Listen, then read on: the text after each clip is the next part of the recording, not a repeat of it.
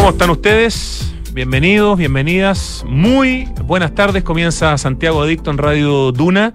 Faltan 10 segundos para las 2 de la tarde. O sea, este programa lo han entregado más que puntual. Lo han entregado de manera adelantada.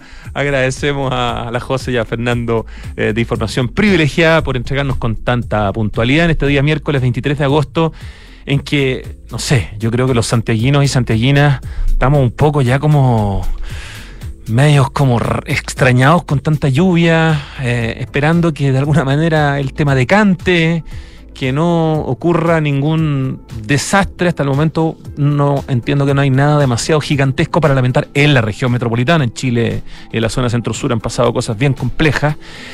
Pero pero es mucha lluvia.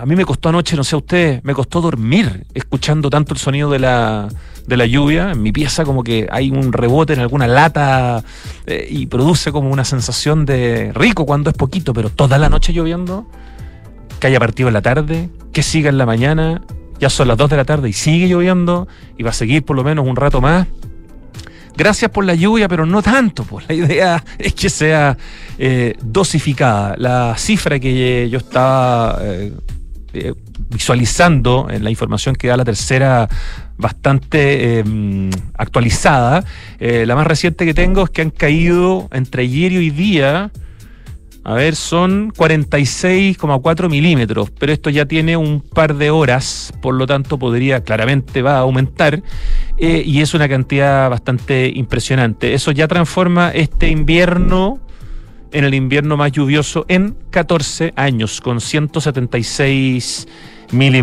Eh, es el invierno más lluvioso desde que comenzó la mega sequía y se anticipa una primavera lluviosa además debido a este fenómeno del niño, que es el que eh, está explicando gran parte de lo que está sucediendo.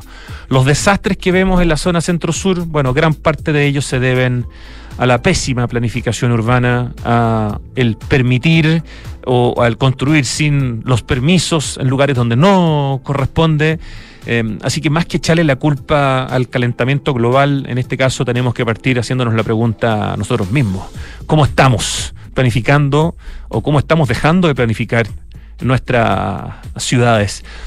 Hoy en Santiago Adicto, después de esta pequeña introducción, les cuento que vamos a estar con nuestro querido y destacado panelista Pablo Altiques para hacer la segunda parte de un programa que tuvo su primera parte hace dos semanas, que es arte y arquitectura. Vamos a seguir eh, con distintos casos donde el arte se vincula con la arquitectura, como por ejemplo el Cosmocentro Pumanque, que tuvo entre 1982 y 2007 una de las obras cinéticas más alucinantes que se han hecho en Chile. Y, ya no está en la Pumanque, claramente, ¿no? ¿Dónde está? Se lo estaremos contando. Vamos a darnos una vuelta también por La Habana, donde se vincula un artista cubano-chileno con una artista cubana en un hotel muy importante. Vamos a pasar también por un colegio donde hay uno de los murales más lindos quizás de Santiago, el Colegio San Ignacio del Bosque. Pasaremos por ahí por la calle Namur para hablar de un edificio que tiene unos animales ahí también en un muro. No quiero eh, spoilear más el programa de hoy día. La segunda parte entonces de este especial de arte y arquitectura con Pablo Altiques es el menú de Santiago Adicto para poder hablar de algo más que no sea el desastre de nuestra eh, representante en Gran Bretaña, el fenómeno climático. Queremos mostrar que hay otras cosas también interesantes que se pueden hablar y para eso Santiago Adicto siempre tratando de mirar el vaso medio lleno. Vamos a partir con una canción de una gran banda que estuvo en uno de los primeros Lola Palusa en Santiago de Chile. Si no me equivoco, en el primero, pero puede haber sido en el segundo. James suena con Lade.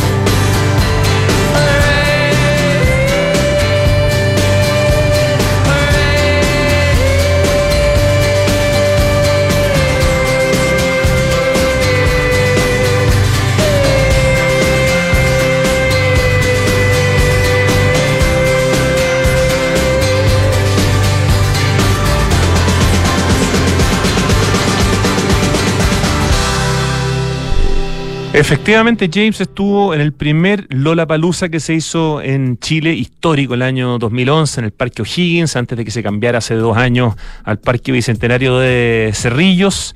Tremendo evento, y ahí estuvo justamente la banda inglesa James, de quienes escuchábamos recién la canción Lade, que es del año 1993. Hoy día nos está acompañando Mauri en el estudio porque nuestro Richie está de cumpleaños, así que como corresponde se ha tomado el día libre. Ricardo Larraín, Richie, si nos estás escuchando, que no creo de estar haciendo algo distinto que escuchar la radio, que es tu pega diaria, te mandamos un tremendo abrazo de cumpleaños. Que sea un muy lindo día, Ricardo querido, y es un placer estar con Mauri aquí en el estudio. Y aquí al lado, Pablo Altiques ya está con nosotros preparando... Eh, la introducción a esta segunda parte del especial Arte y Arquitectura. Muy buenas tardes, Pablo Altique. Hace dos semanas que no, no, no conversábamos en radio. Hola, Rodrigo. Siempre muy agradecido de tus invitaciones a participar en el programa y muy feliz cumpleaños, Richie, también. ¿Cierto? Que además a Richie le encanta cuando viene Pablo después terminamos el programa y se queda comentando y se queda sorprendido con algunas de las cosas que de las que hablamos, de las que Pablo nos cuenta y que vamos mostrando en el streaming. Y bueno, el programa que hicimos hace dos semanas, esa introducción al tema, esa primera parte de arte y arquitectura, creo que nos demostró que había una, una cantidad impresionante de ejemplos en eh, nuestra ciudad y en nuestro país y, en otras partes del mundo también, para poder hablar de, de arte y arquitectura. ¿Cuál fue un poco tu, tu sensación después de ese primer programa donde nombramos varios casos interesantes. Recibimos bastantes felicitaciones y también uno pone en valor lo que tiene en su ciudad al caminar diariamente y quizás o no verlo o no caer en cuenta de la importancia que tiene la arquitectura mezclada con el arte. Hoy día, de hecho, varios de los datos que vamos a, entregar pueden ser perfectamente una guía para caminar eh, por Santiago buscando murales, justamente los murales de los que vamos a estar conversando, que es una gran manera de recorrer una ciudad y de conocerla. Yo por lo menos me enamoré de Santiago y conocí Santiago buscando escultura, que es justamente arte público, arte en el espacio público. Tenemos algunos ejemplos interesantes de escultura también en el programa de hoy, además de muros. Em, Así que es una muy bonita manera de conocer una, ciudad, buscando, teniendo como metas, así como ciertas zanahorias, ¿no? Voy a ir a buscar este mural, voy a ir a buscar esta escultura, voy a ir a buscar este hito de mosaico en tal parte. Qué bonita forma de recorrer una ciudad. la, idea fue justamente entre tú y yo hacer eh, esta búsqueda de arquitectura con murales que quedan a la vista de cualquier persona, desde la calle o desde la vereda que puedan caminar, puedan conocerlo y también cuidarlos, porque muchos de estos murales, en algunos casos en el centro de Santiago, han tenido que ser limpiados varias veces porque los rayan. Entonces, de repente, cuando uno dice, mira, esta obra maestra que hay de, de arte incorporada a la arquitectura, cuidémosla, valorémosla y, y por sobre todo entendamos que son un patrimonio de aquí a mientras tengamos historia como país. Absolutamente. Vamos a partir entonces con un friso cinético, con un trabajo de, arte integrado a la arquitectura extraordinario, que ya no podemos ir a ver a, a Poquindo con Manquehue, pero sí lo podemos ir a ver eh, a otra parte de Chile, a la, a la, a la, a la, región, digamos, que claro, en estos momentos está más afectada por, por este temporal, justamente la región del Maule. Eh, me refiero al mural de Matilde Pérez del Apumanque. Por favor, eh, Pablo, danos un poquito de contexto para apreciar y entender la importancia que tuvo y que sigue teniendo, aunque ya en otra parte, este tremendo, además, pedazo de arte. Sí.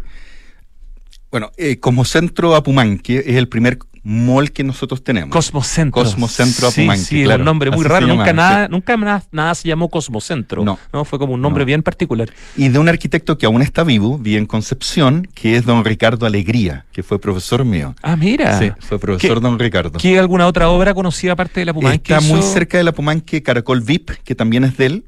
Y don Ricardo también escribió un libro que es una joyita de la arquitectura en los años 60 que es todos los campus universitarios que proyectó Chile a principios de 1960 a lo largo del país y él, hizo el libro del catastro de estos, de estos centros universitarios, desde Arica hasta Punta Arena. Ya, pero en obra con una especialidad más en el tema comercial. Más en el tema comercial, mucha casa, mucho edificio.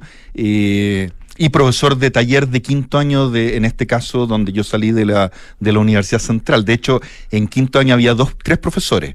Estaba Munita, cuevas y alegría. Si uno tomaba con alegría, pasaba con cueva, y si tomaba con cuevas, pasaba con alegría. Era el término que, que ocupaba.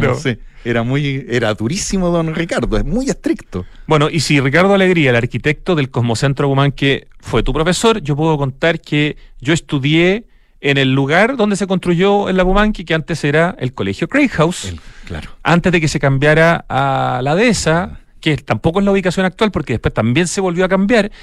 Pero yo alcancé a estar cuatro años estudiando en el colegio Craig House, donde después se construye el Cosmocentro Apumanque, que se inaugura en el 1982. claro. claro, se empieza a construir en 1981 y se termina más o menos en 1982, y que es, un, es una grilla de damero de la ciudad el Cosmocentro Apumanque es como una trama urbana y los dos espacios centrales son las plazas. Ah, mira. Donde uno sube hasta la azotea donde está el estacionamiento. Si uno lo ve desde arriba puede entender es esa... es como una grilla con dos plazas.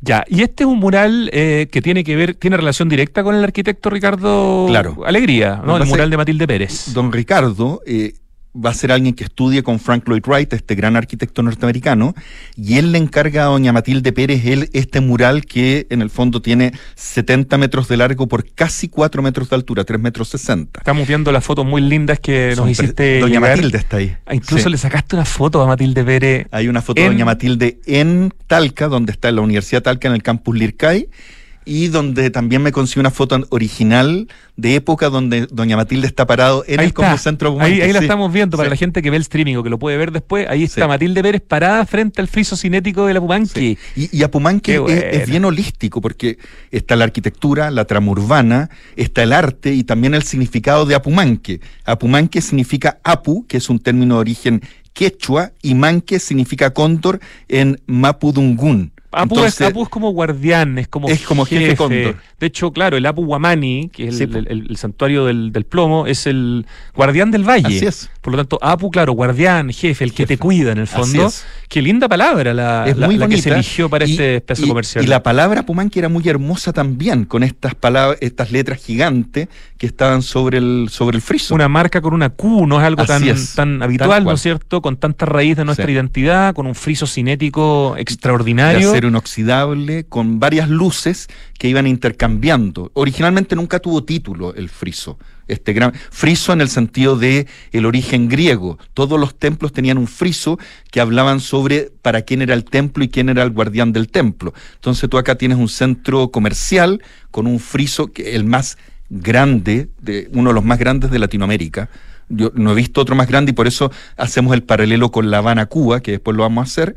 Eh, con esa altura, con ese costo de arte cinético que funcionaba de día y de noche, porque de noche se prendía con luces que eran intermitentes, había todo un trabajo tecnológico. ¿Tú recuerdas haberlo visto conscientemente prendido? Porque seguramente todos los que tenemos cierta edad lo vimos, sí. pero no, no, necesariamente nos acordamos, porque en algún momento dejaron de prender las luces. Es que, ah, claro, se fueron echando a perder, no las repararon y finalmente quedó el friso tal cual era acero inoxidable que, que eran módulos y entonces perdió su característica cinética, evidentemente, y en algún momento perdió todo porque se desmontó. Oye, me, escribe aquí, eh, me escriben, eh, que Apumanque no es porque Apoquindo con Manquehue, puede ser una también una, una explicación complementaria. Sí, pero la eh, palabra, el origen es jefe cóndor. No, sí, ah, sí, sí, Apu, toda la razón. Pero puede ser además, es verdad, como estaba en la esquina de Apoquindo con Manquehue, Apu, Apo también. Manque, de Manquehue, en realidad habría dos razones para... Buen, buena Está bueno el, ¿eh? aporte. Gracias a quien me hizo el aporte, que no sé si lo puedo nombrar, si él quiere que lo nombre, por lo tanto no lo, no lo nombro. Eh, pero está súper súper bien. De Ricardo Alegría, entonces, la arquitectura del Cosmocentro Apumanque, de Matilde Pérez, este encargo que le hace Ricardo Alegría en 1982 y que en 2007 es el año trágico de alguna manera en que perdemos eh, este, este, este, este hito de arte integrado a la arquitectura eh, del que está en una de las comunas relativamente céntricas, digamos, de la ciudad de Santiago, ¿no? En la comuna de Las Condes. Sí, lo empiezan a desmantelar. Yo le saco foto a todo el proceso. Tengo fotos originales del, de cómo lo van desmantelando porque era, era prefabricado, era por piezas. ¿Te acuerdas si hubo cartas al director, de, gente como reclamando? Porque, si esto fuera hoy día, no me cabe duda que sería una tremenda polémica. Eh, no sé, en 2007, cuando no había todavía redes sociales Estudié eso y, voy a hacerle honor a, una colega tuya. Eh, hay una crítica que es en el diario La Tercera, donde tú escribes, de Isis Díaz, que es periodista de, era periodista en la Facultad de Arte y que lo publica el viernes 17 de agosto del 2007, donde ella habla de lo que significa perder esta obra de arte, obra de arte urbano, ¿ah? porque en el fondo es un regalo a la ciudad, y quizás ahí una, una visión crítica.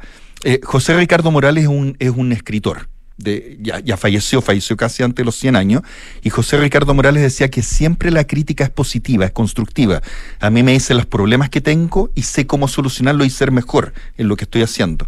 Por lo tanto, mi crítica va hacia, hacia la Pomanque en, en, no haber entendido de que eh, un país, una institución, un cosmocentro se proyecta cientos de años a, toda la vida un país. Por lo tanto, si hubieran conservado ese friso, que se llamó friso cinético después, eh, hoy día sería un gran patrimonio y un legado que ellos hacen a la comunidad. Y, y, para que con cosas, si el cambio que se hubiera hecho hubiera sido extraordinario, uno podría decir, perdimos algo bueno, pero quedó algo muy bueno.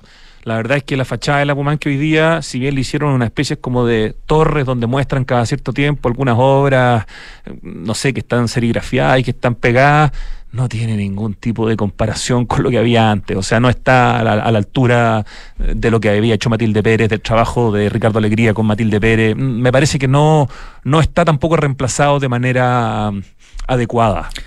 Son dos épocas históricas súper distintas en el sentido de los tiempos que pasaron, pero me voy a sumar a lo que tú dices. Por ejemplo, una invitación a una universidad brillante que, ha sabido valorar el arte y que tiene el museo en, en el campus Lircay de Talca ellos, por ejemplo, podrían volver a hacer que funcionara en colores, por ejemplo. Ah, qué interesante. Sería el mecanismo del friso claro, volviera Porque ellos están frente a la avenida principal que une el campus con Talca. Claro, está sobre el pasto. Sobre el pasto, en un, podio.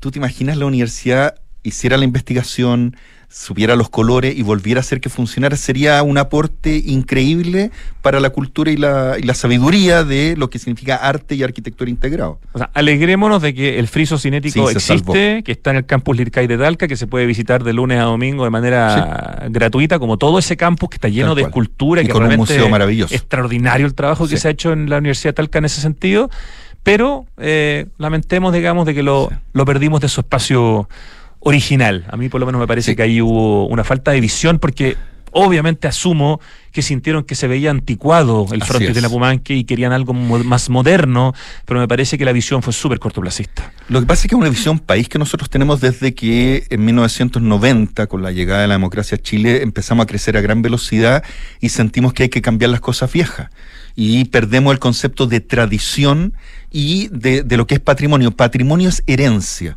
Y la herencia es quién era yo antes, mi abuelito, mis bisabuelos, mis tatarabuelos.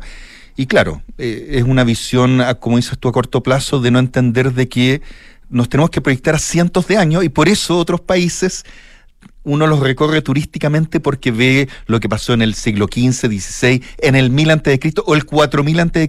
con las pirámides de Keops, Kefren y Miserinos en, en Egipto. Nos ha costado además mucho Pablo Altique. Estamos conversando hoy día con nuestro panelista Pablo Altique, haciendo la segunda parte de este especial llamado Arte y Arquitectura y particularmente nos hemos detenido con cierta profundidad en este friso cinético de Matilde Pérez que estuvo desde 1982 hasta 2007 en el frontis de la Pumanque y que ahora está, por suerte, a la vista en el campus Liricay de la, de la Universidad de, Talca. Pero nos ha costado mucho darle el valor a lo moderno, a la arquitectura moderna y en este caso también también a una obra de arte de los 80, ¿no? Eh, nos ha costado eh, entender que lo que no es neoclásico, lo que no es del centenario, es también patrimonio. Sí, eso pasa por... Em, eso pasa por los colegios primero y después por las universidades en, en cómo yo educo desde el punto de vista cívico, del ciudadano. O sea, lo que me pertenece y no me pertenece, porque claro, el Cosmocentro Pomán que podría decir, eh, somos privados y podemos hacer lo que queramos pero en ese podemos hacer lo que queramos, también está una responsabilidad social porque aun cuando es un espacio privado, es de uso público. Y de repente falta esa visión de decir, yo voy a conservar mi tradición porque no es anticuada y en el fondo voy a respetar o voy a querer mi origen, desde la palabra del Cosmocentro hasta el tema del arte incorporado. Además- hay, hay algunas instituciones que todavía lo hacen. Además estamos hablando de una de las artistas más importantes de, nuestra historia. historia. Matilde Pérez es inmensa, lo que pasa es que también tardamos en reconocerla en su importancia.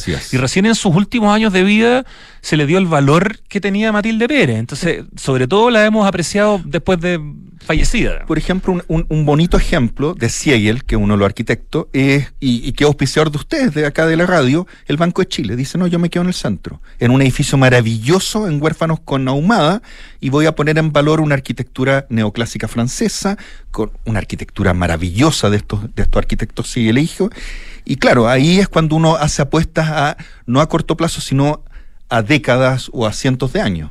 Sí, en ese sentido la labor de universidades y de bancos eh, Sí. con el rescate patrimonial Así ha sido es. tremendamente importante en Chile. Ya no nos podemos quedar en el primer caso porque tenemos como 10 Sí. y, y- y ya llevamos un buen rato hablando Sí, solamente del primer caso. Les recordamos que estamos eh, conversando en este especial de arte y arquitectura con nuestro panelista Pablo Altiquis, que hoy día ni siquiera te presenté porque hablamos hace dos semanas, pero que bueno, es arquitecto, doctor en arquitectura, director de la Asociación de Oficinas de Arquitectos, de la AOA, integrante del comité editorial de la revista de la AOA de la cual estamos muy orgullosos. que tiene un nuevo número, el número 5, 49. 49, que es una fantástico. 48, perdón, eh, 48. 48, 48. y que está preparando un libro que está próximo a ser publicado, pero ya, ya lo entrevistaremos al respecto cuando, cuando se publique Pablo Altique. Vamos a, a un segundo caso que es internacional, pero que se conecta indirectamente con un caso nacional a través de uno de los artistas que participó, pero cuya obra ya no está. A ver, así lo anuncio yo, Sí. tú lo explicas. A ver, eh, ¿cuál es la idea acá? Vamos a hablar de un colegio, el Colegio San Ignacio del Bosque en Avenida Pocuro, de dos grandes arquitectos. Hay un libro maravilloso que, que escribe, que- que hace la Universidad Católica de Cristóbal Molina, Gran libro. Una joya, que es su tesis doctoral, que es sobre el arquitecto Alberto Pivonca, y Alberto Pivonca junto con Patricio Schmidt hacen el Colegio San Ignacio del Bosque con un mural de don Mario Carreño, un mural maravilloso de 20 metros de largo por 7 metros de altura. Para mí, el colegio más lindo de Santiago. Sí, hemos ido juntos varias y hemos, sí. nos hemos dedicado a recorrer. Sí. Mire, uno puede, podemos llegar a ser tan nerds con Pablo Altique que en los días de elecciones, de, votaciones, cuando los colegios abren obligatoriamente, hemos hecho tour de arquitectura. Así es, aprovechando que están abiertos. A ir a mirar colegio, al Verbo Divino, al Villa María, al Compañía de María. La Compañía María de Emilio Duarte, una, Sí. una maravilla. Y por supuesto al Colegio San Ignacio nos encontramos con Nano Stern. Nano Stern. eh, cosas que pasan. Pero bueno, cierro paréntesis. Para mí este colegio, especialmente en cuanto a la integración en, en arte, Así entre es. arte y arquitectura, Sí. eh, alucinante el San Ignacio. Y, y además el San Ignacio con una visión de futuro. Ese es un colegio Claro. que ve a, a- a tan largo plazo que son a sus descendientes, con este mural maravilloso que está recién restaurado eh, y que es arte cinético abstracto, de puros elementos geométricos, básicamente en tres o cuatro colores, celeste, plomo, azul, blanco, De este artista chileno-cubano que es Claro. Mario. Claro. Ya, ¿Y cómo se conecta eso con, con, Cuba. con La Habana, con Cuba?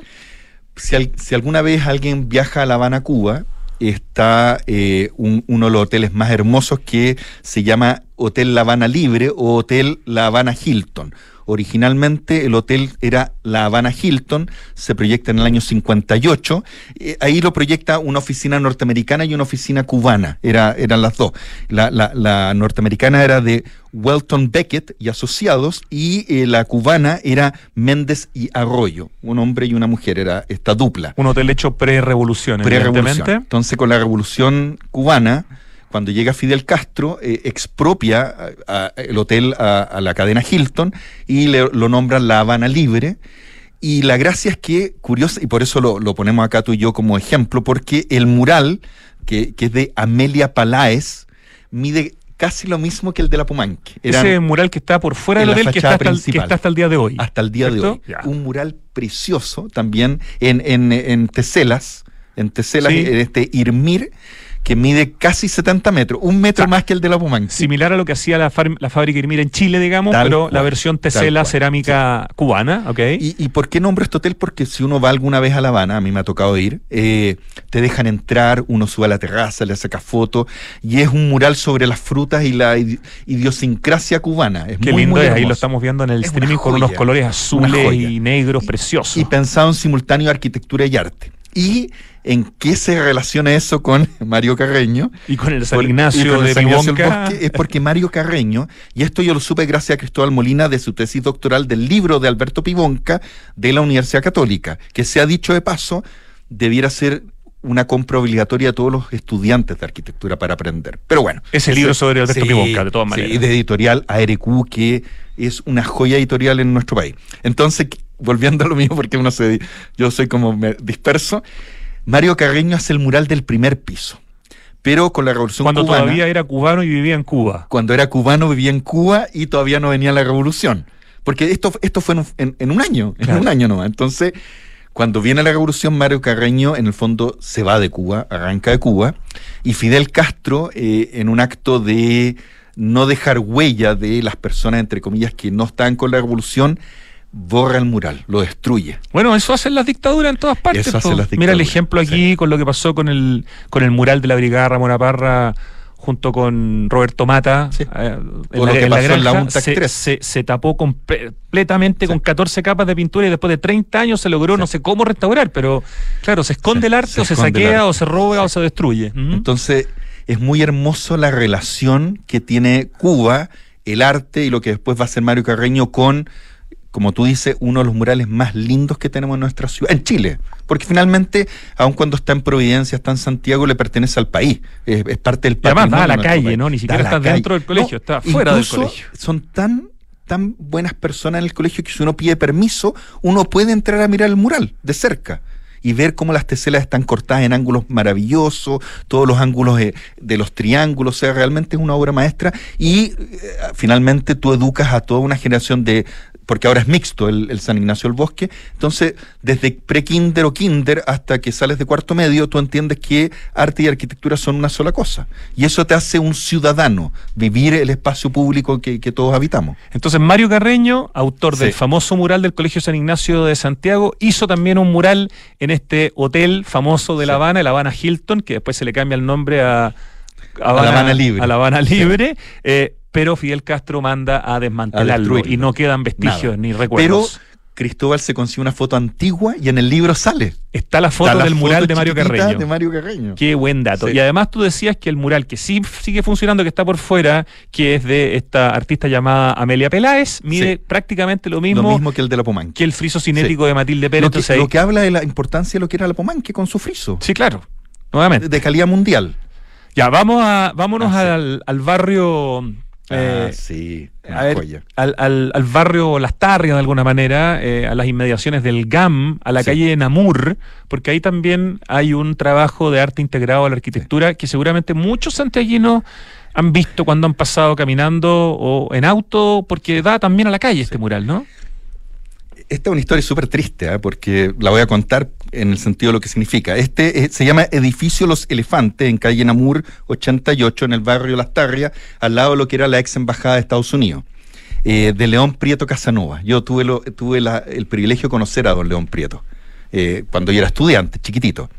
Y don León Prieto hizo muchos edificios, hizo la facultad de música en del Río con, con eh, ¿cómo se llama la otra calle que sube? Del Río en el centro de Santiago, donde está la facultad Ah, de es música. muy bonito Sí. ese edificio. Ese en del Río lo hace que es uno curvo. Ok. Eh, hace la Catedral de Osorno, para, para la gente que nos está escuchando en Osorno. Eh, tiene muchos edificios en el Parque Forestal. O sea, un tremendo arquitecto que transitó entre el neoclásico y la modernidad.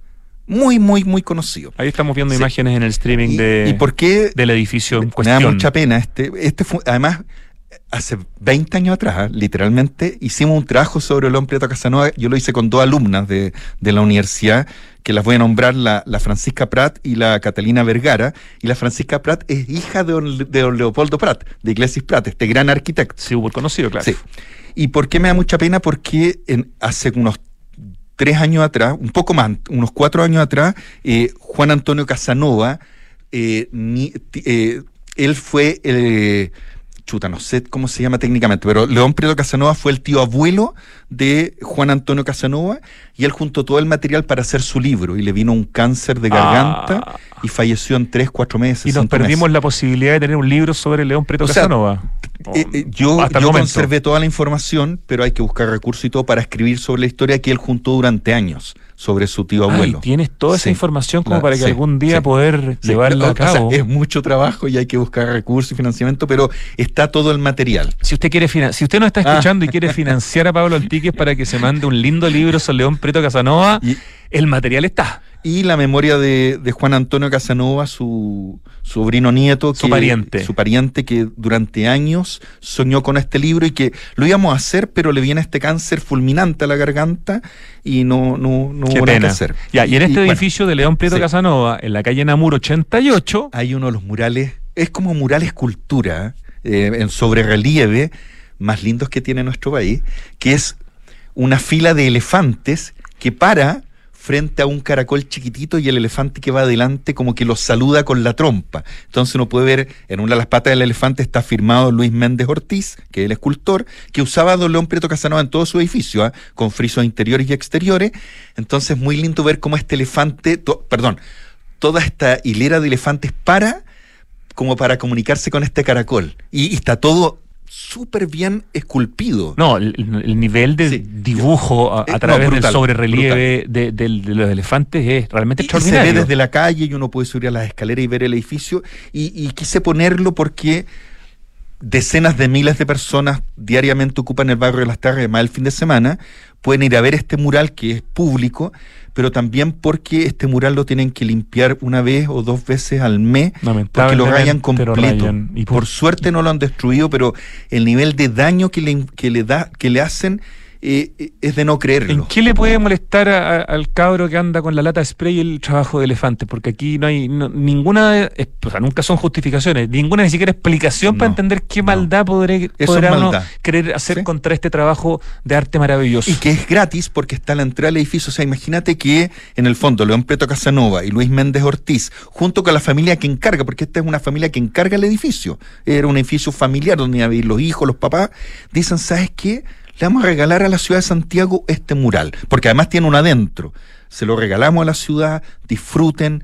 Eh, esos son, son gestos altruistas que no se ven todos los días. Frente al MAC, eh, al Museo de Arte Contemporáneo, por lo tanto muy cerca de este edificio, hay otro edificio Así que tengo la impresión que también, También es de León León Prieto Casanova, también con un trabajo Que se ve desde las ventanas que de se ve afuera. de las ventanas Sí, del de Luis Méndez Luis Meléndez perdón Sí. Ortiz. Así que por lo menos hay dos, dos ejemplos. Debe haber más pero esos son los dos que Lo conocemos. usaba mucho.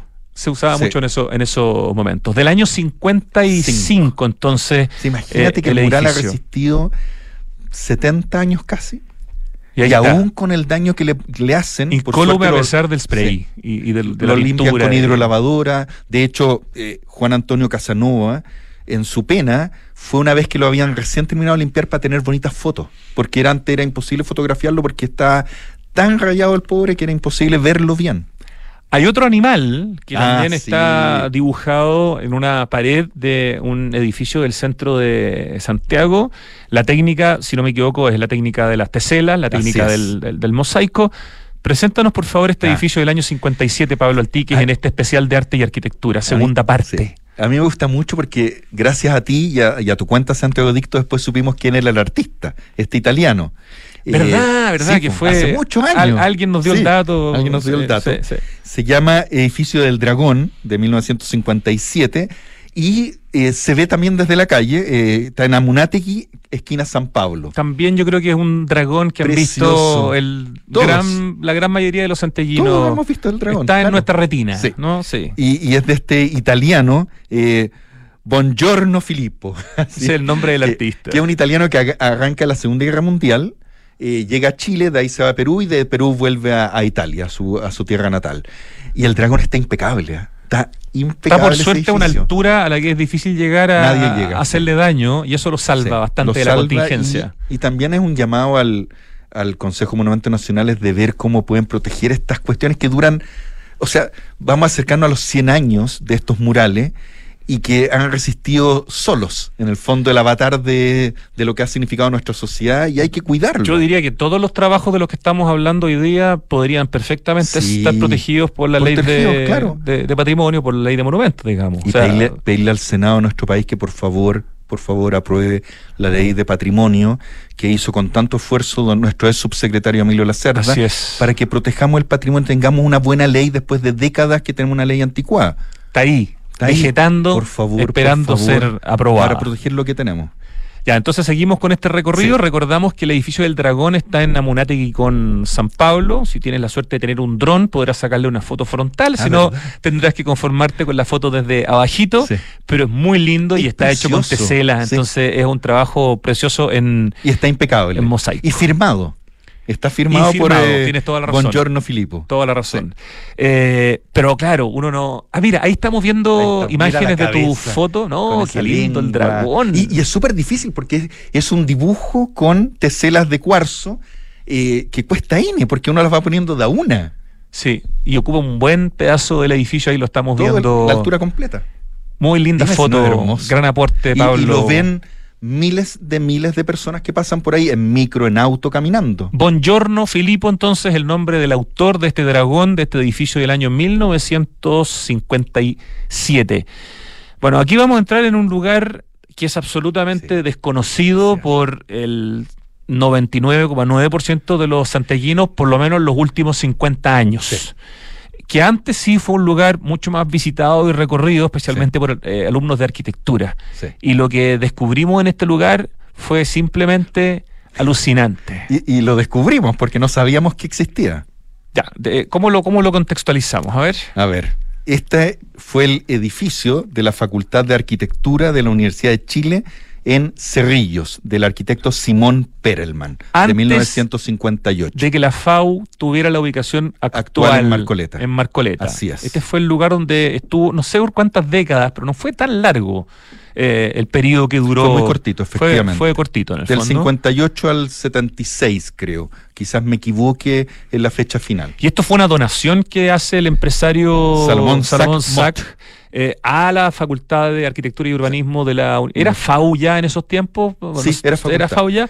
Es una donación que hace Salomón Sack, no solo del edificio, sino que un, un- Dos edificios. es una especie de campus. el campus más dos edificios. Claro, Sí. maravillosa donación, Sí. además un edificio, como dices tú, de Simón Perelman de al- alta calidad, Así es. donde hoy día funciona, hace ya varias décadas, la Escuela de Formación de Carabineros, Así es. la ESFOCAR. Sí.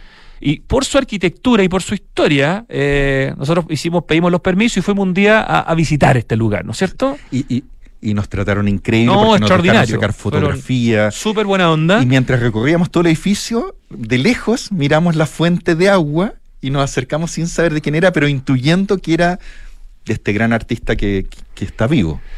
Nos encontramos y en el fondo descubrimos Sí. una tremenda escultura de Federico Asler, que el mismo Federico Asler después pude confirmar mandándole fotos a, a su señora y, y- Sí. y a él, no había tenido información de qué había pasado No. con su escultura hace medio siglo. Y pucha que se alegró cuando Sí. supo que estaba impeque, Está impecable. está súper bien cuidada. sí. Eh, y mucha gente en, en- en este lugar, en la, en la Escuela de Formación de Carabineros, como decía, FA, Sí, po. y esto había sido la Facultad de Arquitectura de la FAU, pensaban que ese FA tenía que ver con Facultad de Arquitectura Claro. y no con las iniciales de su autor, Federico Federico Asler, Asler. gigante artista chileno, vivito y coleando. Y ahí, por ejemplo, nuevamente hablamos de algo que, es- que trasciende. Imagínate todos los carabineros que estudian ahí, que se dan cuenta de que tienen una obra de arte increíble, uno de los más grandes artistas de la historia de Chile, aún vivo, y ahí uno dice, bueno, valoro donde me educo, en una escuela de un edificio maravilloso Simón Perelman, con arte incorporado, entonces es, es algo holístico, uno, uno transforma la educación en un ciudadano que tiene el rol de carabinero. Recomendamos a quienes nos están escuchando, si están interesados en conocer este lugar, tanto por la arquitectura de Simón Perelman como por la escultura de Federico Asler, que se comuniquen con la EFOCAR, la Escuela de Formación de Carabineros, que está en Cerrillo, son muy amables, Sí. eh, y se puede generar una visita, obviamente programada, para poder ver este lugar tan notable. Ya, está muy buena esa. eh, sigamos avanzando. Oh, y esto también tiene que ver Ah, con Federico sí, Asler y sí. también es súper poco conocido porque es un lugar que ya no funciona y que está medio en, en estado de ruina. Por favor, Pablo Altique. Sí, está, está. Do- Don Federico se, se puede molestar conmigo, pero para mí, esta es la obra maestra de Federico Asler. Eh, estamos hablando de la fábrica SIC del arquitecto Ernesto Williams, camino a Melipilla. En el fondo, uno va por Cerrillos cruza todo el aeropuerto y un par de kilómetros más allá, a la altura del 97-97 de, de Camino a Melipilla, a mano derecha está la ex fábrica SIC, abandonada yo calculo unos 15 años. Abandonada en un estado, podríamos decir que es una especie de ruina moderna, pero, pero está bastante bien, digamos. no, está impecable. Claro. Porque es hormigón armado, así que se ha conservado. el tema es que tiene una reja, tiene un guardia y es un lugar donde no se puede acceder salvo que el guardia sea muy paleteado, digamos. Y, entonces hay que está electrificada y yo traté de subir pensando que me podía electrificar y me demoraba N hasta que se acerca el guardia. Yo estaba con Luis Fuente, un arquitecto, y nos dice, oye, ya los tenemos cachaditos de afuera. Y no, es que somos arquitectos, queremos ver los murales. Esto fue hace muchos años. Y quieren pasar, no, encantado. Qué bueno que no cruzaron por el alambre que está electrificado, porque si lo hubieran logrado, y salen como 15 perros, entonces si uno no moría electrocutado, moría por los perros y no tenéis dónde arrancar. lo que hace la pasión por la arquitectura, subir a un muro electrificado para poder ver este trabajo, lo que es el el primero de don Federico Asler. Trabajo de Federico Asler, por lo menos a nivel escultórico. Estamos hablando de 1965. Claro. Y porque para mí es la gran obra maestra de Federico Asler y la gran obra maestra de arte y arquitectura en Chile. Las dos cosas. Porque don Federico, en el fondo, tatúa todo el edificio por dentro y por fuera en un 100%. Esto es bajo relieve, ¿no? Es bajo relieve. Entonces, no es solamente un muro, son todos los muros. Y lo más bello es que todos los muros por fuera son geométricos, eh, rectangulares, y una vez que entran hacia adentro se vuelven curvilíneos. Entonces uno está en una oficina y del muro de la oficina están todos estos murales de bajo relieve en hormigón armado, salen por la ventana, son rectilíneos, dan la vuelta y es todo el edificio. Es, todo el edificio es una obra maestra de arte. Y es muy espectacular el trabajo y ahí uno se da cuenta la calidad del artista, que evidentemente después su técnica la reorientó eh, y más que hacer sobre relieve lo que empezó a hacer son, negativos en Plumavit para después desarrollarlos en hormigón, ¿cierto? Que es lo más famoso de Federico Acer.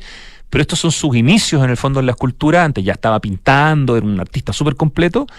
Y aquí hace algo de altísimo nivel. voy a contar una, no una copucha, pero eh, Sebastián Barahona, de, que uno de los arquitectos con Jutronich y con eh, Cristian Fernández Cox, eh, Cristian Fernández Izaguirre del GAM, no, me invitó por primera vez a, los talleres de Don Federico hace muchos años atrás. A Roca Negra. A Roca Negra. Entonces en un momento yo le digo a Don Federico, Don Federico, su obra maestra es la fábrica SIC. Y parece que le insistí tanto porque yo estaba tan impresionado con esa obra que se anduvo enojando y me dijo, córtala, porque esto va para mal. Nada más que él no tiene pelo en la lengua. No, tiene harto carácter. Y decía, no, don Federico, esto es increíble, no, mi obra actual. Y empezamos una discusión, yo era cabro chico, y como que entendí que fue una parte de su vida inicial. Bueno, es como lo que pasa, y lo mencionamos en la vez anterior, cuando uno habla con Ricardo Irarrázaval claro, y le nombra la Villa Portal. Los, bajos relieves de la Villa Portal y te dice que no está ni ahí con eso, que no tiene nada que ver con su obra actual.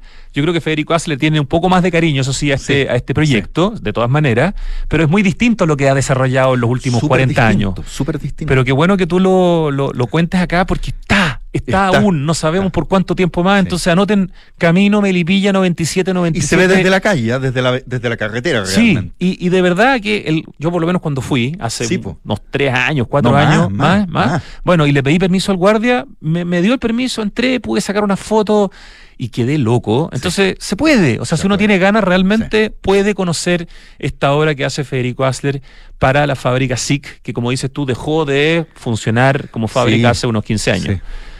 Maravilloso. ya. Eh, del arquitecto a todo esto, nuevamente, Ernesto, Williams, ¿no? el edificio, pero lo más importante en este caso si alguien lo quiere estudiar un poco más, sale en una gran revista de arquitectura que es la revista AUCA, número 6 y 7, un número doble. Y ahí está la fábrica SIC de Ernesto ah, Williams. mira, y te sabís los números del de memoria la cabeza, te pasa.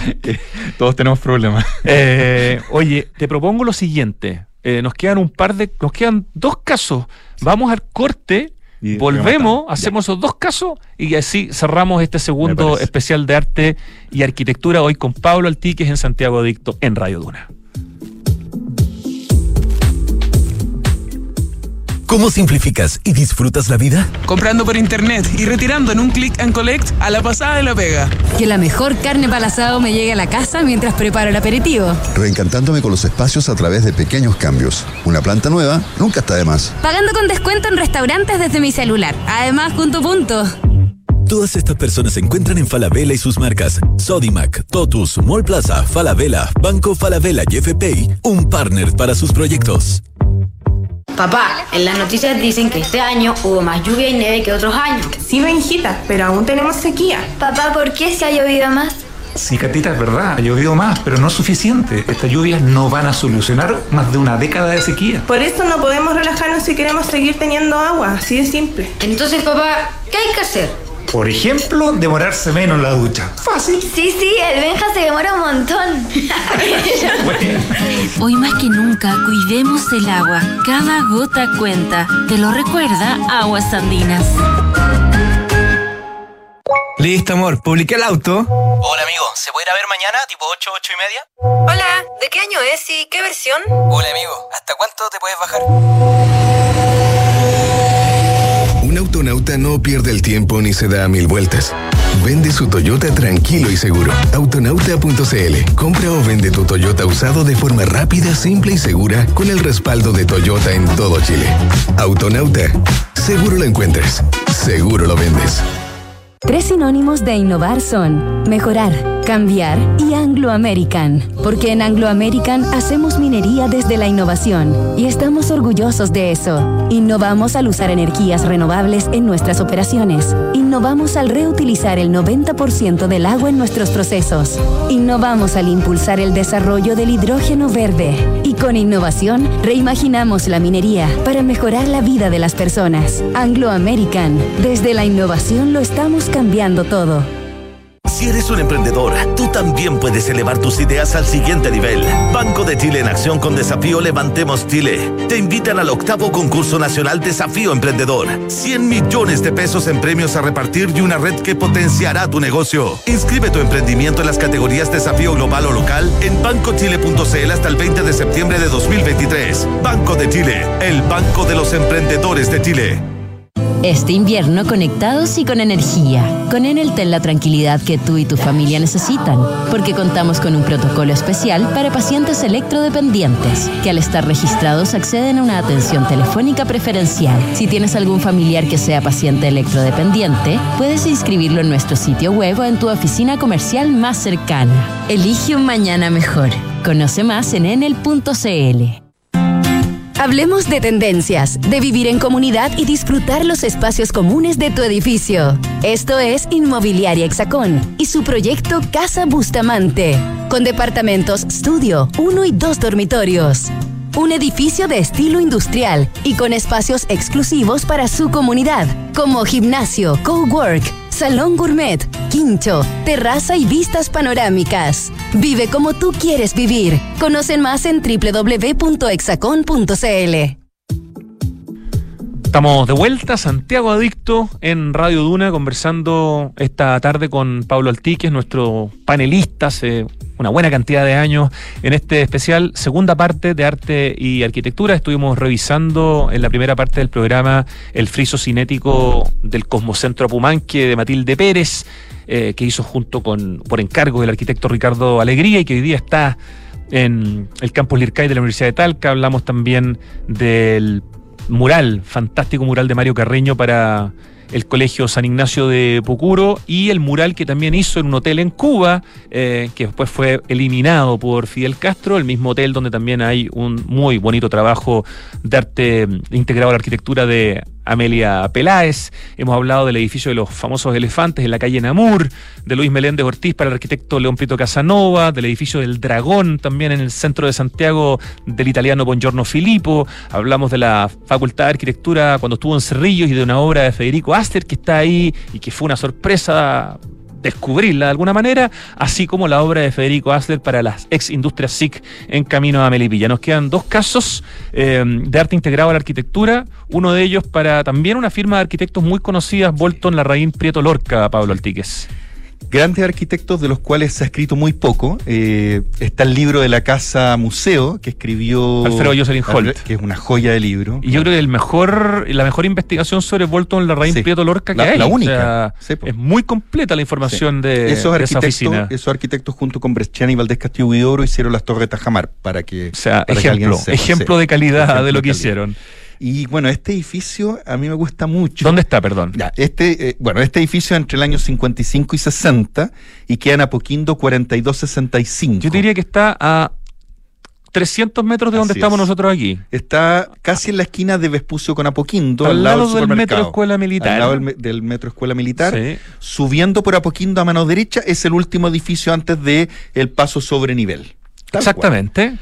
Y tiene un mural Y está frente a un edificio de Jaime Vendersky. al, al otro lado. Al otro lado, Jaime tal cual, ya. Sí, que manda a ser doña Erta Power de esta gran ah, eh, señora que hizo el hotel, eh, ah, perdón, que hizo el teatro El Golf y que hizo Valle Nevado con su hijo Eduardo Stern. Y el Lomitz también. Y el ¿no? Lomitz. Claro, ya, ok. Sí. Y bueno, aquí en este edificio hay un mural muy pequeño que, que es un mural en base a cerámica, es como de, de, de estilo como mapuche. En el fondo habla de la idiosincrasia mapuche o de los pueblos originarios. y que es de uno de los grandes escultores de nuestra historia moderna, el inmenso Juan Eguenau. Esto lo, lo pude averiguar gracias a dos personas que estaban investigando la, la vida de Juan Eguenau ahí en una conferencia en el Museo de Bellas Artes. De repente veo así la foto y digo, pero si yo lo he visto tantas veces, no tenía Sí, idea no. que... Porque no se parece tampoco a lo que hace Juan no. habitualmente. Ahí estamos viendo fotos en el streaming de este hermoso trabajo Está en hecho por partes. En el Cerámica, fondo son ¿no? como son, es de cerámica y está puesto tipo baldosas. Claro. Entonces se hizo y después se montó. Eh, y es sobre relieve, eh, no está firmado lamentablemente. Por eso no teníamos impecable. idea de quién era hasta Sí. que supimos de... Y está muy maltratado el edificio con, con grafiti y todo, pero por suerte todavía no rayan el, el mural, que queda a la entrada. Es público y uno lo puede ver desde la calle. Ya, la dirección Apoquindo 4265, al lado del Metro Escuela Militar, se le anota, la va a ver y aprovecha de ver un edificio de Volton Larraín Prieto Lorca, Lorca. destacadísimos arquitectos, y este precioso mural de los comienzos de la carrera de Juan Eguenau, un mural que tiene que haber sido hecho entre, los entre el año 55 y el año 60. 60, exactamente. Y vamos a rematar este especial de arte y arquitectura con otro mural, pero que está dentro de un edificio, ¿no? Dentro y fuera, también Ah, sale dentro a la fuera, calle. ok. sí. Eh, me gusta mucho este edificio, este, este edificio que en Avenida Pocuro, Avenida Pocuro, esquina Hernando de Aguirre. Eh, estamos hablando que por Pocuro trotan y andan en bicicleta decenas de miles de personas, así que decenas de miles de personas tienen acceso a ver esta obra de arte integral a arquitectura, que además es un edificio muy lindo porque lo encarga una señora, doña Olga Gidi Zacarías, y se lo encarga a una arquitecta que nadie conoce. O sea, me ha costado mucho estudiarla, ella que es Sylvia Rogers. Pero es interesante porque en los años, a fines de los 50, 1959. una mujer, digamos, le encarga a Un una edificio a una mujer arquitecta. arquitecta algo poco usual, Sí. digamos, para los tiempos, ¿no? Y se hace un mural que es muy hermoso porque es básicamente un jardín con mariposas en Irmir, en estas teselas de cuarzo. Ahí lo estamos viendo. y Qué entra lindo, eh. desde fuera del edificio hasta el interior del hall. Entonces, nuevamente uno lo puede ver desde la vereda y lo pueden ver decenas de miles de personas que transitan diariamente o trotando por todo lo que es el parque Pocuro, Avenida Pocuro. Esto se suma al recorrido de arquitectura por Pocuro, que incluye eh, el Colegio San Ignacio, El ¿cierto? San Ignacio del Bosque. que está a, algunas cuadras de este Sí, edificio. y todas las obras de Víctor Emanuel Becker. de Víctor Emanuel Becker, que hay muchos edificios en la calle de. Pocuro. Es, es un precioso paseo Sí. para ver arquitectura, para ver arte integrado a la arquitectura, para ver una ciclovía de, de buena calidad, para ver un espacio muy bien pensado, que es la Avenida bien, Pocuro en sí. términos de calidad de vida, ¿no? Y es realmente lindo el mural porque es un jardín con mariposas. Así de simple es la obra pictórica. Hoy hay un café, el Café Cortaderas, Ah, que es un delicioso lugar para ir a sentarse en un día bonito y disfrutar la Avenida Pocuro como un verdadero paseo. Un es paseo. muy, muy bonito ese, ese espacio y este entonces, esta última recomendación de Pablo Altique es de a la arquitecta, o sea, del artista.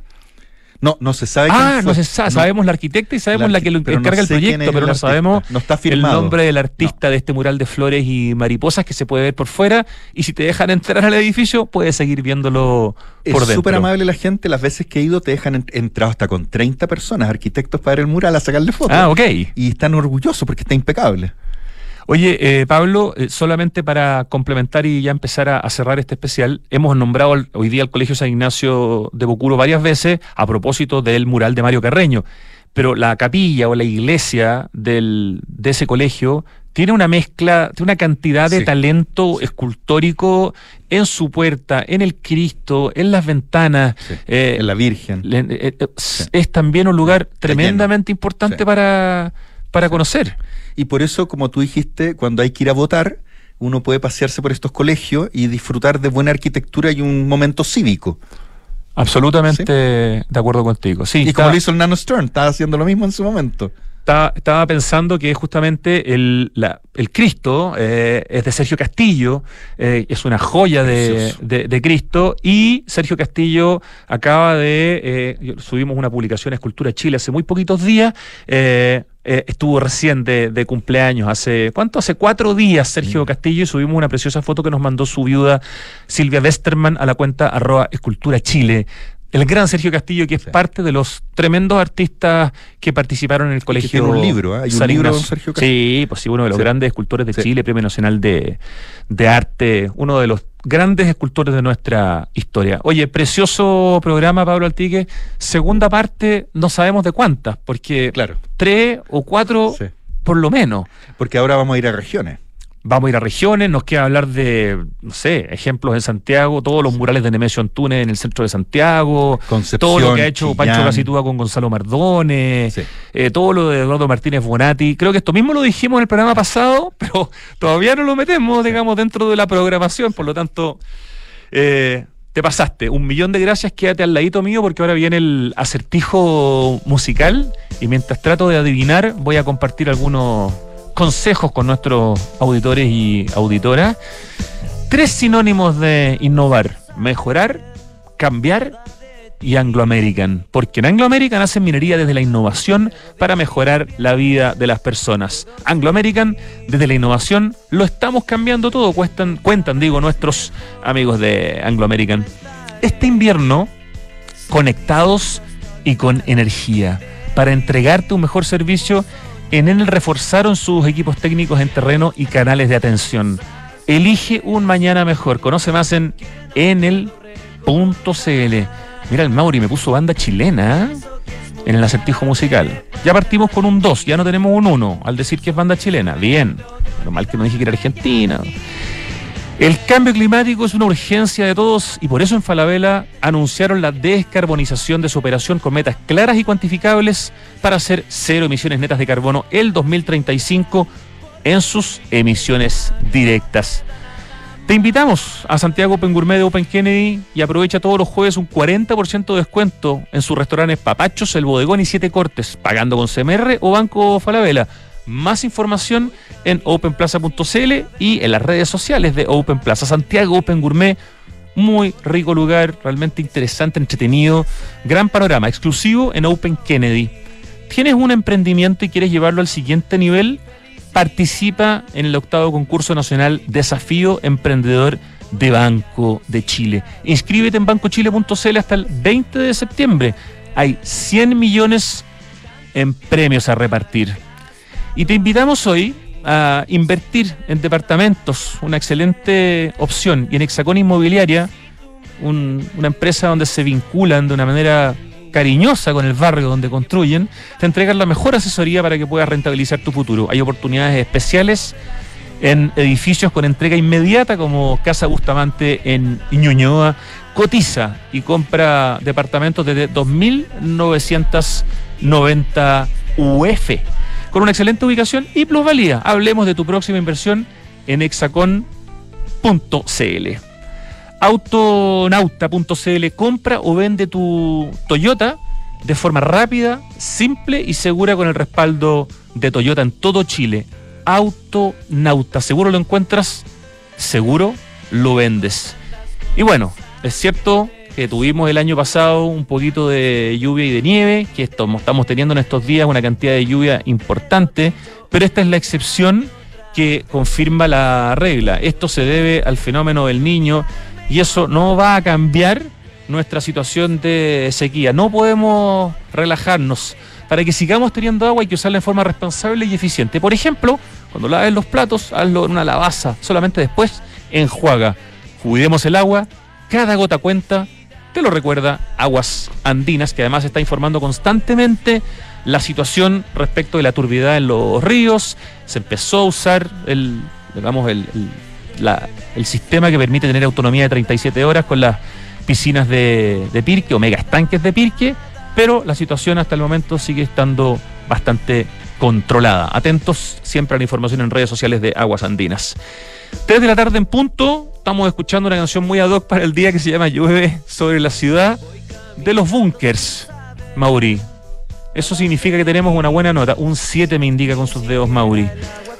Richie, en tu cumpleaños te dedicamos este 7 a ti. Espero que estés teniendo un cumpleaños eh, muy rico en este día de lluvia. Pablo Altique, muchísimas gracias como siempre. Y ya te tendremos de nuevo aquí en un par de semanas más, en la tercera parte eh, y no necesariamente última de nuestro especial Arquitectura y Arte en Santiago, en Chile y en el mundo. Muchas gracias Rodrigo y feliz, feliz de que me invites de nuevo y que, que todos los que escucharon el programa vayan a ver todos esos murales que están a pie. Son prácticamente todos los que nombramos hoy día y por varias recorribles, ¿no es cierto? Tanto en Santiago como en Talca en algún caso, e incluso en La Habana, en, algún viajecito en que se escapen de Chile. Ya, 3 de la tarde con un minuto, termina Santiago Dicto. Muchas gracias, Mauri. Muchas gracias, Lucho Cruces, en el streaming hoy día con harta pega, con todas las fotos de Pablo Altique. Gracias a Francesca Ravizza en la producción, equipo digital de Radio Duna, Pitu Rodríguez en la dirección. Y ahora llega Tardes Duna. Hasta mañana.